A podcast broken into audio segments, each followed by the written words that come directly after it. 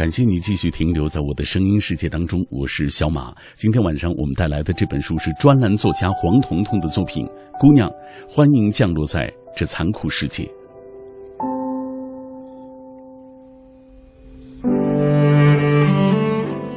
好书有很多种，我通常简单粗暴的分为两种，一种是易于消化的。有趣并且具有启发性的，能让你或多或少了解并且理解自己生活中遇见的困惑，通常还舍不得一次性读完的书。另外一种就是干货满满，唯有一段一段的啃，还得做一做笔记，并且需要时不时的回头温习一番。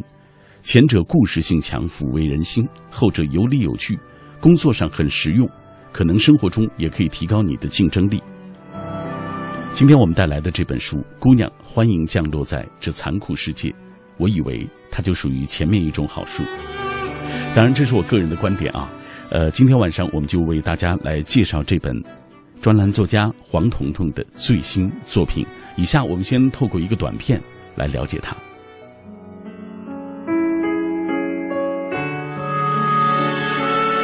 二十个让所有人都心痛的故事。陪你和这个拧巴的世界进行和解，愿书里的故事能保护你善良的软肋，让柔软的心生出坚硬的盔甲。有勇气，有武器，有方法，抵御世事无常。愿世间所有好女孩们都不会被辜负。黄彤彤作品《姑娘》，欢迎降落在这残酷世界。勇敢而天真的女人一定会被生活迎头痛击。痛击过后才有圆熟，这过程虽败犹荣。这二十个故事来自黄彤彤身边的人以及他自己的故事。主角有专栏上寄来心碎来信的女人，有亲人，有同事，有同学，有采访过的女明星等等，有爱恨情仇、柴米油盐、现实与梦想，充满人间烟火，世情百味。他们出身于各有缺憾的家庭，身上有各自不可改变的缺点，因为性格，因为命运，他们有着惨烈的人生。多见识这些惨烈人生的好处时，你可以在你的人生里处变不惊，更沉着，也更冷静。如果你有悟性，也许还可以悟出深深的悲悯。谁活着都不容易，好好珍藏自己。谁活着都不容易，我们要好好的珍藏自己，努力的破除那些困难。今天我们带来的这本书来自于黄彤彤姑娘，欢迎降落在。这残酷世界。刚刚我们透过这个短片，已经对这本书有了大致的了解。以下我们来听作者自己的讲述。在节目之前啊，确切的说，其实是在下午的时候，我也打通了黄彤彤的电话啊，我们一起聊了聊关于他的这本书的情况。马上我们就来听一听他的介绍。今天我们为大家介绍的是您的最新的这部作品啊，这本书当中的这二十个故事啊，你说这些人他们有你给你写信的人，专栏上寄来心碎来信的那些女人啊，也有你的亲人，有同事，有同学啊，怎么想起写这样一本书？呃，实际上是二零一二年的时候，我在给南都写一个情感专栏，然后我当时觉得这个很有意思，编辑跟我说，就是说到时候可以结集出书，你，然后我就开始收集案例啊。后来我越写越觉得中国女性的感情问题实在是太有意思了，因为我们处在一个变革非常剧烈的时代，那么旧的那种情感观念依然还在，但是新的观念好像还没有来，所以女性有时候会特别。仓皇，嗯，有时候会特别的迷茫，不知道应该怎么办，所以我觉得新的时代应该有新的感情观，所以才想起写这么一本书。其实，呃，你自己也说你不是一个情感专家啊，也不是人生导师，就是想通过这样的一本书啊，呈现这些女性她们各自不同的这种生活的轨迹，或者是情感啊，或者是命运等等，在你看来，她们的身上都有哪些，比如说有共性或者有不同的地方？从整个时代来说，女性的进步肯定是大家都有目共睹的。呃，女性获得了这个受教育的权利，然后你可以看到，就是在高校里面，女性的这种比例也是越来越高。呃，连理工科都已经到五比五了，你可以想象这个这个距离。嗯，但是我们的男性呢，就是说男性不是没有进步啊，但是没有女性进步的那么快，因为智力平等的条件下。女性可能会更加努力，因为她可能要面对更多的不公平，比如说高校里面女生的这个分数会要更高，那么女学霸可能会更多。那我觉得，在女性这样一个长足进步的状态之下，我们如果还用一百年以前的这个感情观，还或者是说再用六十年前之前的感情观去面对我们的感情世界，那就会让这些进步的女性感觉非常痛苦，因为她们是在一个男女平等的这么一个大的。他们天生就觉得男女平等，可是他们经常会遇到各种各样的就是不平等的状况，他们会觉得很痛苦。比如说在感情里面，常常会觉得我这么优秀了，我这么好了，为什么我还受到这样的对待？我觉得其实是某些束缚还在，但是时代已经变了，某些束缚还在。他们不知道其实这些束缚是不必要的。嗯，我觉得，呃，共性也许就在这儿吧。我在读你的作品的时候，包括过去，包括这本书当中所集结的文字啊，我都觉得其实你是一直以来特别关注女性的这种成长和她们的命运。呃，有人说你是最懂女人心的作家。哎，这种一直关注女性啊，除了你个人是一个女性之外，还有什么特别的原因吗？关注女性源于我自己的性别，这个是一个天然的问题。当然，也也是因为我自己的困境。就比方说，嗯，我是一个非常传统的，就是按照传统的思想长大的一个一个女性。我觉得我已经按照这个传统的这种培养，我可能是一个非常好的呃传统的女性。可是我觉得。给我的感受就是，为什么一个传统的女性在现在这样一个时代里面，会要受到一些我原来觉得不可以忍受的一些一些际遇？那你就会去思考，为什么你会受到这些？因为你痛苦，你就会去想有什么办法能够解除这些痛苦？我觉得是有己及人吧，就是因为你自己觉得你在嗯这个时代里面出现了各种各样的感情问题，你觉得。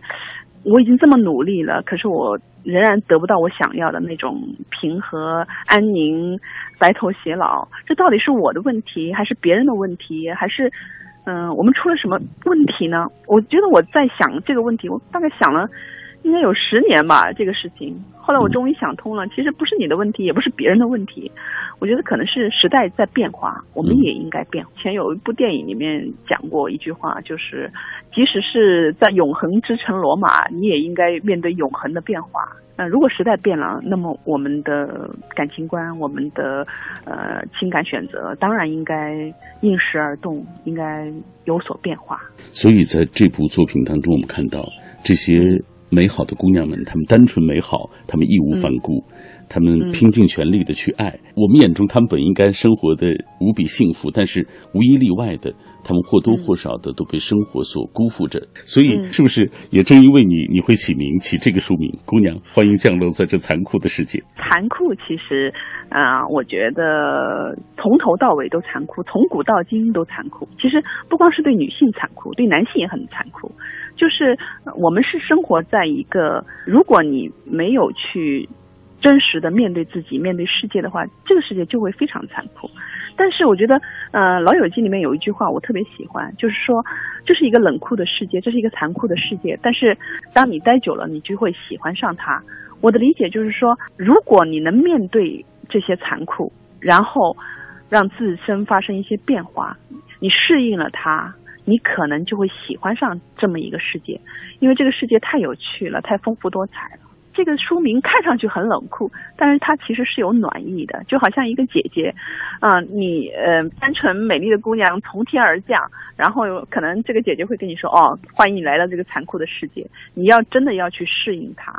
当你适应了它，你可能会喜欢上它，有一种冷冷的微笑后面的那种温暖吧，特别喜欢这个名字。这本书，呃，除了包括这二十个动人的故事之外，还包括一些你私藏的书籍和电影。呃，从中我们看到了黄彤彤的这个文艺生活是怎么样的。呃，给大家讲讲为什么要这么做。啊，其实我写这本书的时候，其实会觉得很惭愧。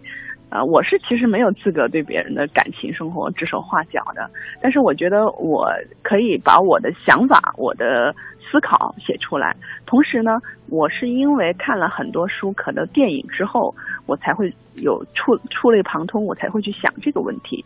所以我把我看过的书、看过的电影推荐给大家，我是希望打开一些门吧。就是你可能在我这个小屋子里面，嗯，看到的东西不足以拯救你，或者是改变你，只给你这个窗户、这个门有更高深的学问，那么你可以去走一走、看一看。也许，比如说有些人遇到感情问题，用心理学来解决，其实也是可以的；用生物学来解决也是可以的；用女性主义来解决也是可以的。甚至你用文艺的方法、用电影的方法去拯救自己都是可以的。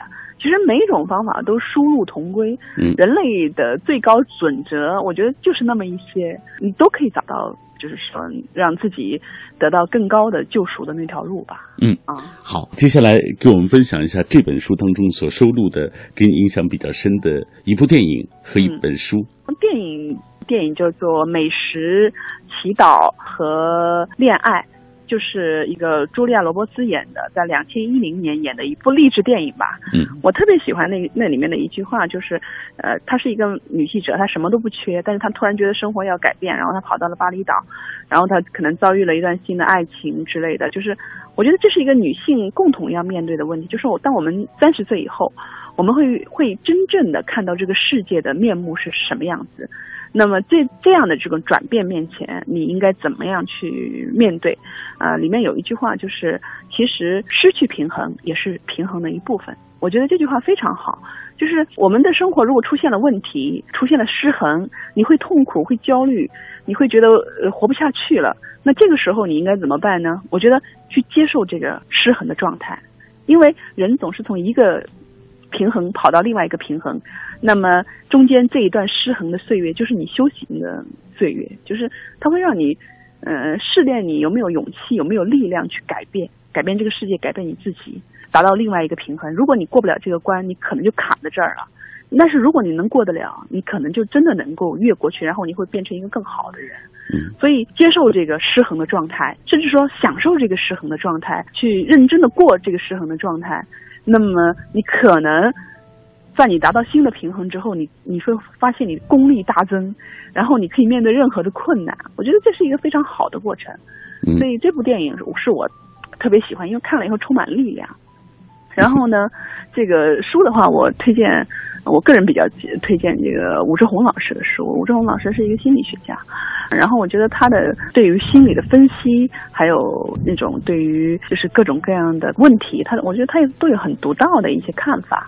反正我是因为看了他的书，然后获得了很多的释然，所以我觉得也推荐大家去读一读他的书。嗯，感觉上，呃，无论是书籍还是电影，就是在你看的过程当中，你都有很多思考啊。这人笨嘛，就是我自己本身这个智商不高，然后呢，我比较死心眼儿。就是我，我我以前总是觉得，嗯，我我对于幸福的这个模式，我觉得只有一种。但是我觉得看了书以后，呃，你会慢慢的去体会这个世界的丰富，然后你对于幸福的想象，你就多了很多种模式。当你多了很多种模式以后，你就人就不会那么的焦虑了。我觉得这个也是女性在呃我们日常生活中特别要去改变的。就是为什么你对幸福的想象只有一种呢？为什么没有五种呢？没有十种呢？这个对我的启发特别大啊！大家听出来了，就是虽然说了这么多，你最终还是希望就是通过自己的作品，能够给更多的女孩子们、闺蜜们啊、姑娘们、呃姑娘们啊带去一点点思考啊，或者是有一点点醒的那个作用，你就觉得挺好。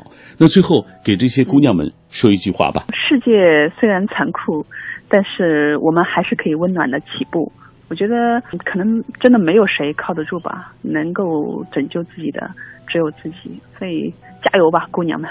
这就是我今天和彤彤老师的对话。今天我们嗯，刚刚就是我和黄彤彤的对话，为大家呈现这本书《姑娘，欢迎降落在这残酷的世界》，致所有被生活辜负的好姑娘，二十个让所有人都心动的故事，给你方法。盔甲和武器来抵御世事无常。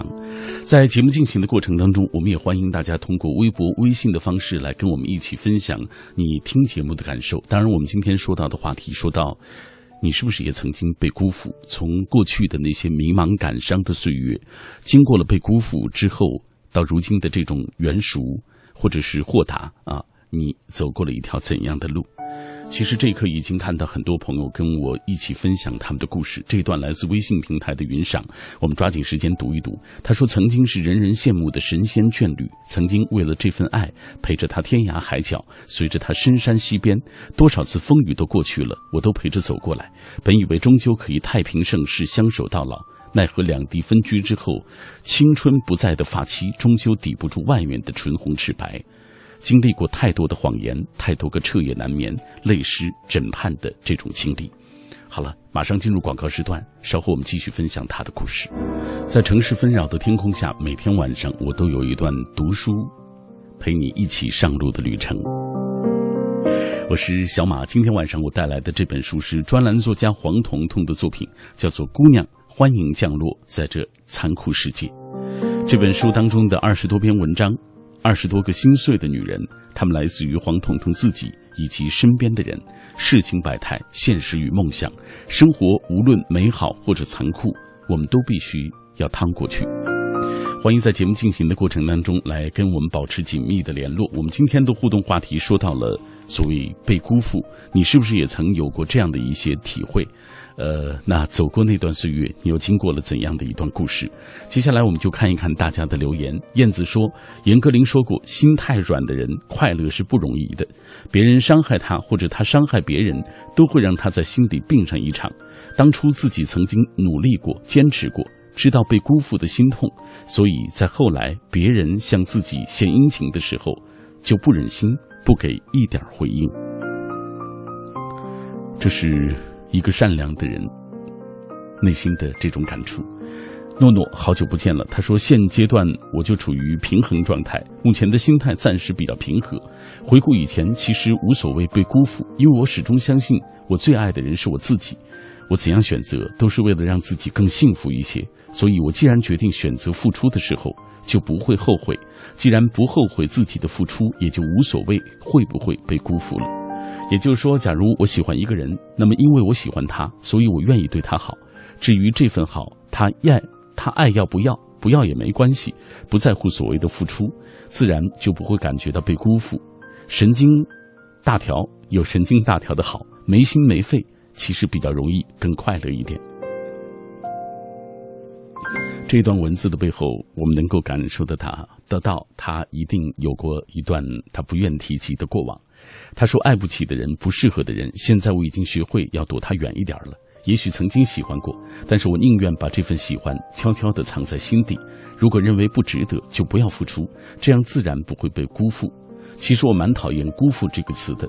女孩子还是要好好的爱自己。”希望每一个女孩永远都不要受到伤害，永远都不要被辜负。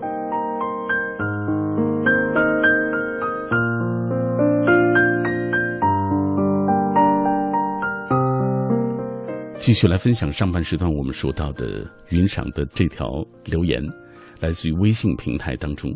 他说：“太多彻夜难眠、泪湿枕畔的凌晨之后，我的心终于倦了，不再纠缠。”也不再等待白发齐眉，也终究决定忍着痛做一个新的自己。青春不再又如何？我还有大把的年华，可以去追逐差点被掩埋的梦想。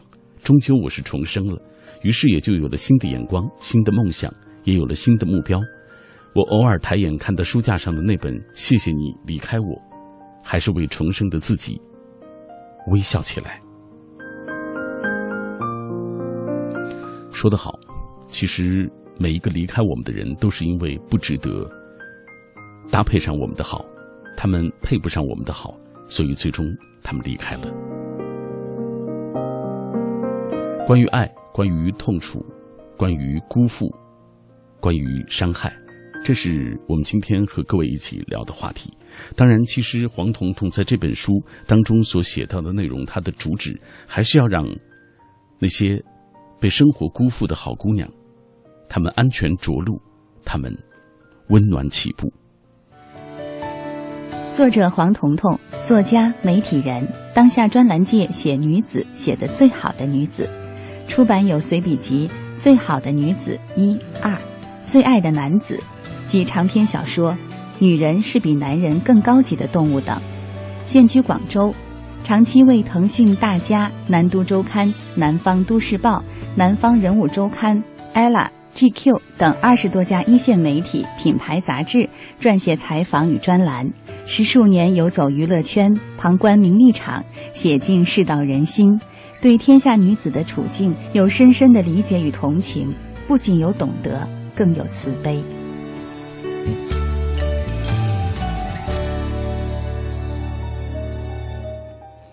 接下来，我们就打开这本书，给大家来读一段彤彤写的文字。呃，这篇叫做《真正的爱》，是知道如何翻篇的。在这篇之前，他讲了他的师姐杨柳的故事。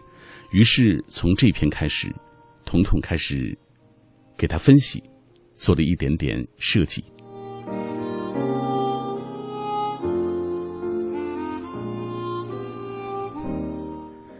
杨柳的故事是我听来的，她是我的一个师姐。一个活得很极致的人，是奋不顾身的真爱女神。这样的人，每一个人生活里都有，甚至于可能你自己就是杨柳。虽然一直知道是怎么回事儿但听到那些细节的时候，还是被震了一下。我深深震撼于女人的执着，也深深震撼于男女关系的残酷。在杨柳朋友的眼中，那个校草显然就是一个恶魔，但杨柳肯定不是这么想的。甚至他可能认为爱上这样的男人是一种宿命。我也不这么认为，校草不是恶魔，他只是一个比较自私以及自恋的普通男人。而这样的男人，其实这世界上很多。比如台湾作家李敖，李敖是一个大才子，很有才。他当年有一个同居的女友叫刘慧云，是一个美丽的姑娘，台大才女，待他无微不至。父亲所有的责任，比如说打字员、资料员、收发室的，还有保姆。他们同居两三年之后，李敖突然爱上了当时的影星胡因梦，于是对刘慧云说了一句著名的话：“说我爱你仍然是百分之百，但是现在来了一个千分之千的。”然后刘慧云就退出去了美国。谁知李胡的婚姻只维持了不够五个月，他们就分手了。刘慧云又问他：“说我回来可好？”李敖说：“欢迎。”很多很多年以后，李敖出回忆录的时候，也提到了刘慧云，仍然是推崇备至。他说：“慧云跟我度过了一生中最长的隐居的时期，知我最深，也护我最力。至于为什么两个人在没有阻力的情况下也没能走在一起，李敖自己没有说。”有记者问起刘慧云的下落，李敖也语焉不详，胡乱应付说：“不知道，好像嫁了一个男演员，我才不管他的事儿呢。”当我看到这段视频，当我看到李敖脸上的表情时，我心中电光火石般明白了一个真相，那就是这个男人其实根本就没有爱过她，也丝毫不关心她，他为什么对她念念不忘？也许只是因为他是所有女人当中对他最好的一个，最不求回报的一个。自恋的男人唯一能爱上的不是别人，正是能被女人这么无怨无悔爱上的伟大的自己。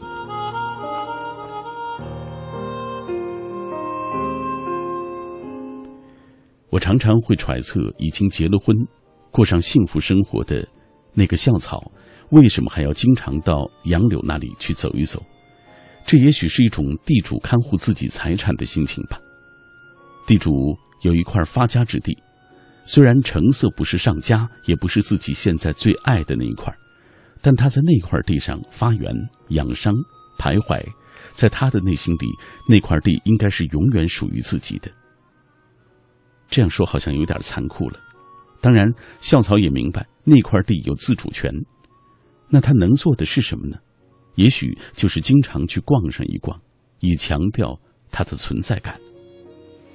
这种隐秘的心理最集中的体现，就是每当他听说杨柳又有男生追求，他就要来一次。结果杨柳就拒绝了那个男生。听说杨柳要跟同校的老师结婚，他又来了一次，还跟杨柳上了床，杨柳就不结婚了。你看，只要是他愿意。他随时可以来检查，确认一次他在他的心中地位的不可动摇。他心里一定很得意。你看，他永远都臣服于我的魅力之下。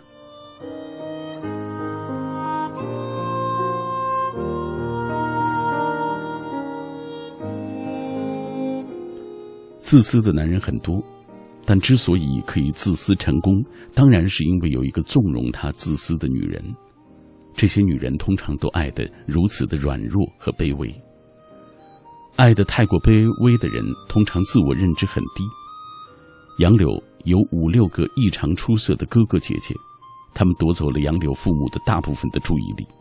父母生杨柳的时候，年纪已经不小了，他们没有太多的力量，也没有心情去关注一个小女孩的成长。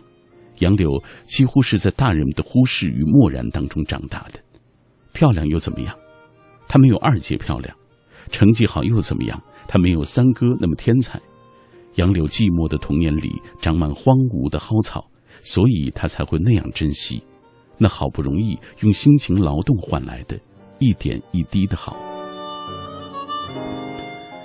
杨柳曾经对她的闺蜜说：“她只有跟那个校草在一起，才有爱的感觉，那种撕心裂肺的感觉。”这句话让人悚然惊动。让我想起伟大的心理学家埃里希·弗洛姆的一个有趣的论断。这句话我也常来用来警醒自己。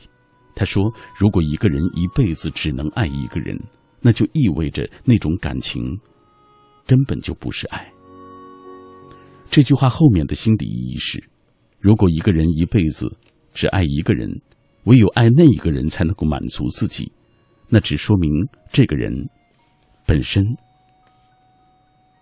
是有病的，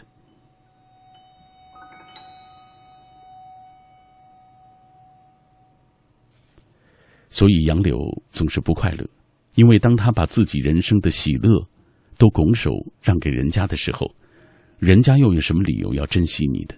一个人怎么能够指望在另一个人的手上获得自己想要的宁静和快乐呢？一个受虐者的悲剧是他永远无法脱离自知的地狱。最重要的是，他根本就不想。受虐者和施虐者总是成对儿出生的，他们形成不离不弃的共生关系。为什么分不开？因为他们两者本质是一样的，彼此都是无法面对自己人生的人。施虐者只爱被他主宰这个事实，他从来不会真正爱上献身者。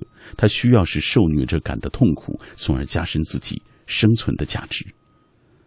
表面上，杨柳好像一辈子被这个自恋的男人攥在手心，但是还有一种情况，就是杨柳一辈子被无法自爱的自己放逐在没有爱的荒原当中。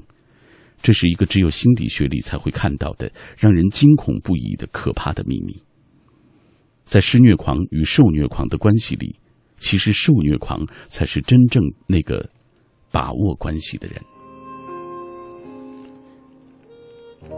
说到这儿，可能你会觉得生命有时真的很可怕。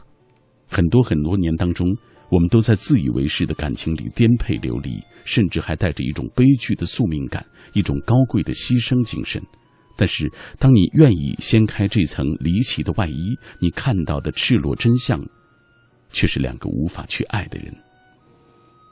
真正的爱，是让爱人幸福，也让自己快乐。真正的爱，是知道。应该何时翻篇？这才是最重要的。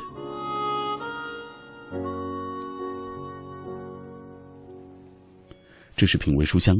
刚刚我们分享的是黄彤彤针对他的师姐杨柳的那个故事所写的分析的文章。说实话，有一点尖刻，嗯，一针见血。这种一针见血也让人心有一种冷的感觉，不是吗？在每一段故事之后，在每一篇文章之后啊，黄彤彤都会写上，或者是他喜欢的图书，或者是一部电影。比如说，在这个故事之后，他和大家一起分享的就是弗洛姆的一本书，叫做《逃避自由》。他是这么写的：“他说，我很喜欢弗洛姆这位著名的美国。”啊，美国籍的德国犹太人，人本主义哲学家和精神分析心理学家，他毕生都在分析战后西方人的精神处境，也是现代精神分析社会学的奠基人之一。而他的作品《逃避自由》，是我的好朋友思成推荐给我的书。虽然大部分的篇幅当中，他讲的都是社会心态，但大师就是大师，哪怕从书里流露出的某些只言片语，都帮助我们再一次注视到我们自身的命运。弗洛姆对于爱的定义，实在是值得我们去学习。他相信爱的本质有四大元素，就是关怀、责任、尊重和了解。同时，他也认为爱是一门艺术、一种能力，而不是一种缘分和一种天机。之所以大多数人认为爱情仅仅是一种偶然产生的、令人心旷神怡的感受，只有幸运儿才能够坠入情网。人们产生这种错误的想法，其实有三种原因。第一点。大多数人认为，爱情首先是自己能否被人爱，而不是自己有没有能力爱的问题。第二，大多数人认为爱的问题是一个对象的问题，而不是能力的问题。第三，人们不了解坠入情网同持久的爱这两者之间的区别。所以，掌握爱的艺术，一是要掌握理论，二是要掌握实践。三是要把成为心智成熟的人看得高于一切，也就是说，人应该在爱里成长，并且付出不懈的努力。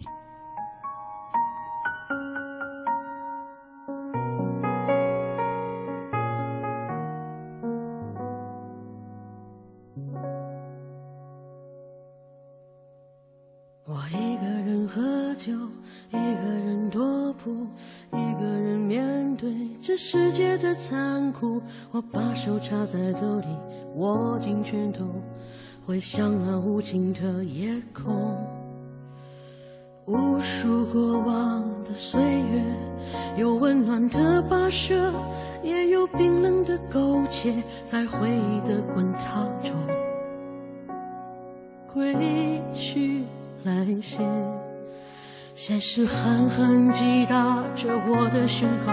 我想说，眼前的我到底是谁？面目全非了，没了最初的样子了。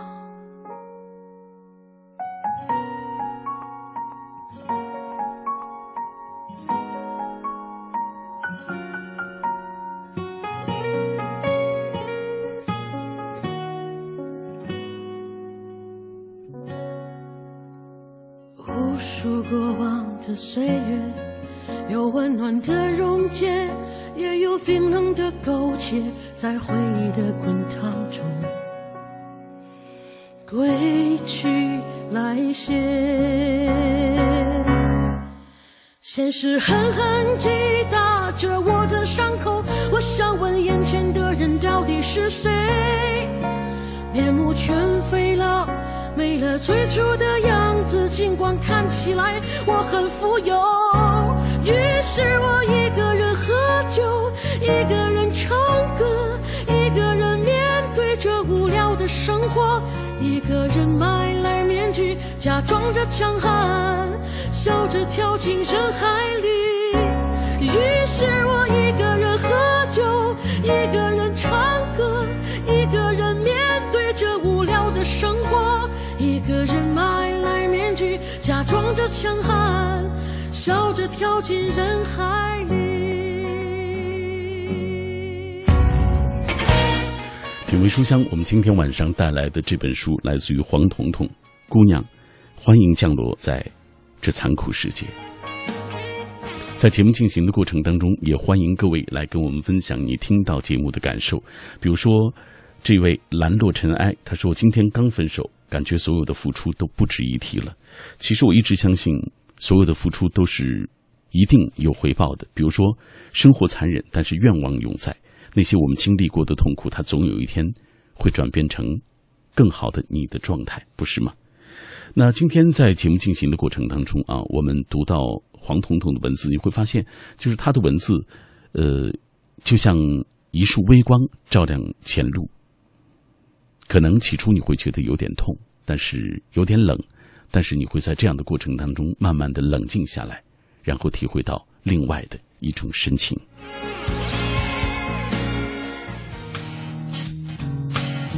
在姑娘欢迎降落在这残酷世界中黄彤彤不是情感专家不是人生导师他只是希望给你打开一些门让你看看周遭的世界和周围的人。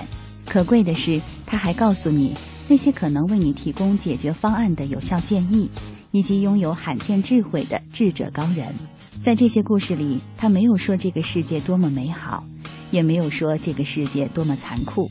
他想说的是，无论美好与残酷，我们必须趟过去，因为命运没有规定，好女人就一定能得到幸福。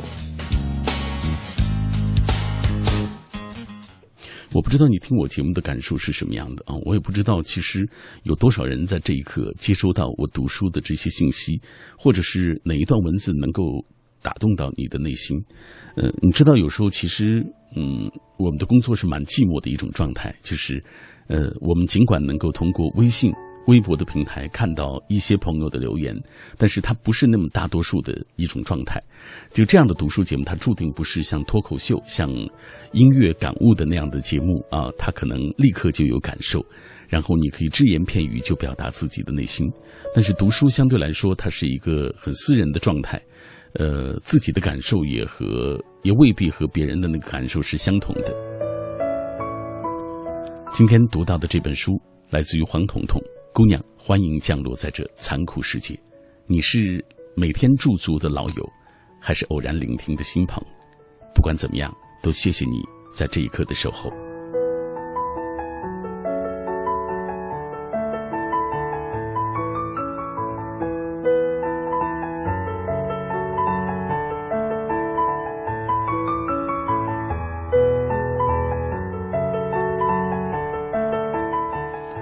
最后一点时间，我想给大家读一读黄彤彤在前面的序言当中写到的一段文字。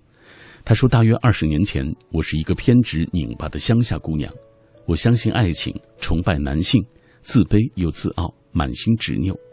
十年之前，我是一个一百五十多斤的大胖子，满心伤痛，厌恶他人，也被他人所厌恶着。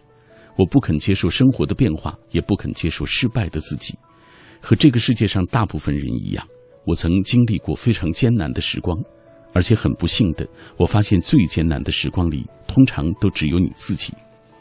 接受自己最真实的境况，人就会放弃幻想。当你放弃幻想，你也许反而就会充满力量。生活就像上酒馆，大家都没什么钱，聪明的人知道买好酒，老实的人纯靠手气，而蠢人不仅买的是烂酒，最可怕的，还是会不加节制的喝到烂醉的状态。他说我不够聪明，当然也不太蠢，我买不到很好的酒，好在浅尝辄止。在烂醉以前，我觉得我应该做点什么，于是我开始打量这个酒馆，为什么快乐的人那么少？我开始到处问，到处写，开始是为了谋生，后来是为了自救。虽然说人类一思考，上帝就发笑，但能思考总是好的，所以真的要感谢当记者这个职业，它使我没有封闭自己。在这样自救的过程当中，很多的智者提点过我。他们当中有女权主义者，有不婚主义者，有自然主义者，有政策主义者。他们给了我另外一个看世界的角度，让我免于执着。我遇到过很多伤心困惑的姑娘，在他们的际遇当中，我开始反省自己的性格，在他们绝望里映照出自己的痛苦。我们是同一个时代的女性，承受着相同的命运。当然，还有很多歌、很多电影、很多书解救过我。在我最难过的时候，那些流传下来的智慧，总能那样滋养着脆弱的心灵。这也就是我写作这本书的所有的价值。好了，马上到了广告时段了。今晚的节目就是这样。我明天晚上还会继续的为你守候，继续带来一本书。明晚再会。